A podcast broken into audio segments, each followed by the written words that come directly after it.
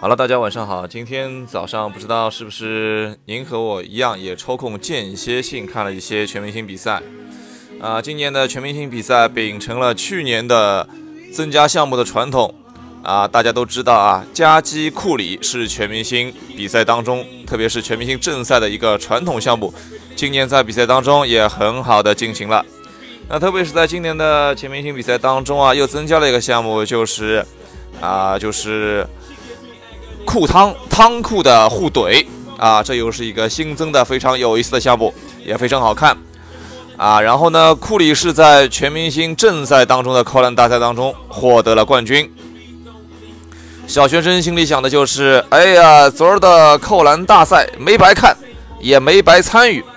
那最后这个球啊，库里把球弹在地面上的时候啊，比较有意思的时候，比较有意思的事情是，字母哥。想着去空接，啊，一看情况不对，好像不是传给自己的，就停止了动作。仔细看视频啊，更丧心病狂的是，老詹居然也想去空接，这个是不是都是超级巨星的一个本能反应呢？那说到字母哥，字母哥今天脚上穿的是科比四代，啊，那双球衣白色红色，也是相当的好看和骚气。可以说啊，今天的比赛全明星比赛打得最认真的两个人，一个是米德尔顿，另外一个当然就是字母哥了。那结果怎么样呢？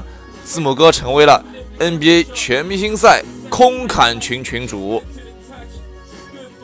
啊！然后我们要恭喜字母哥获得了 NBA 全明星正赛前三节的最有价值球员奖，当然不包含最后一节啊。那在第三节比赛结束之后啊。啊，这个东道主乔帮主终于出现了，和芝加巴芝加哥的老板做了一个交接。明年的 NBA 全明星赛将在 NBA 的东部，啊，这个历具有历史悠久冠军城市的芝加哥来进行。在场上啊，乔丹确实是一个非常低调的人，即便是他的生日，也没有搞生日派对，因为这个人啊本来就比较低调。那之前在全明星赛的时候，也正巧碰到过乔丹的生日，基本上都是静悄悄的，而且基本上全明星就是两月十四号前后的这段日期里面，只要是之后这个十七号的这个日子啊，啊，基本上十七、十八号都会撞上帮主生日，我觉得已经是见怪不怪了啊，比较稀松平常了。那岳老师非常有娱乐精神，昨天在技巧挑战赛技巧挑战赛输给塔图姆的时候，还故意装作嫌弃不和塔图姆握手。那全明星赛就应该让岳老师这种闷骚的球员多打打啊！然后今天在比赛当中啊，岳老师还给场外的詹姆斯传球，我们这詹姆斯啊，躲都没有躲过去啊，嗯。于老师挺有娱乐精神的。另外一个就是东契奇没有打全明星正赛，比较遗憾，希望明年能够打。应该说东契奇也是一个比较有娱乐天分的这个球员啊。基本上我觉得除了奥胖之外，能够在全明星正赛当中，能够在全明星这个系系列周末当中有好的表现，这样的球星还真的不是很多。啊，今天的第四节比赛属于勒布朗詹姆斯三小前锋队。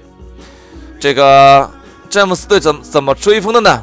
首先，伦纳德咬住比分，杜兰特拉开比分，詹姆斯稳住比分，然后杜兰特杀死比赛。在腾讯的那个节目啊节目里啊，就是采访勒布朗詹姆斯和老詹做了个小游戏。让他看一些球员的这个五官上的一个个别的五官来猜是哪个人啊？勒布朗詹姆斯看这个眼睛啊，猜不出哈登是谁，很平常啊。更平常的是什么呢？老詹通过了看嘴唇，猜出了这个是韦德啊。可以说，真的是怎么讲呢？心有灵犀吧。勒布朗·詹姆斯和德文·韦德最后有站位连线成功达成，啊，这件事情呢，其实要最感谢一个人，这个人谁呢？并不是，那当然马龙要感谢一下啊，要感谢的就是卡哇伊。卡哇伊在这届全明星主要干了这三件事情。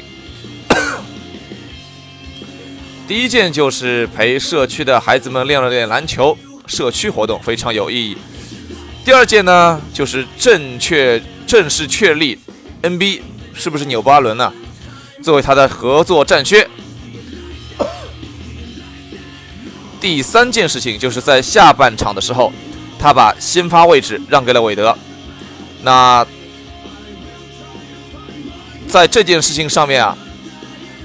马龙其实，在下半场先发的时候还是排回先发阵容的，但是卡哇伊把这个位置让给了韦德，达成最后两个人为对方各做一次空接配合。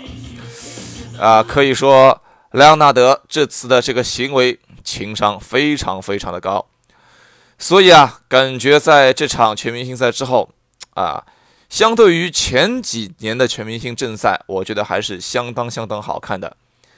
最后说一句啊，在今年的全明星正赛之后，从此 NBA 江湖再无张伟连线。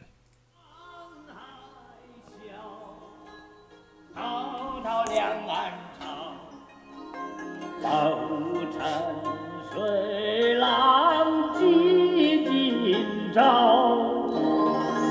火。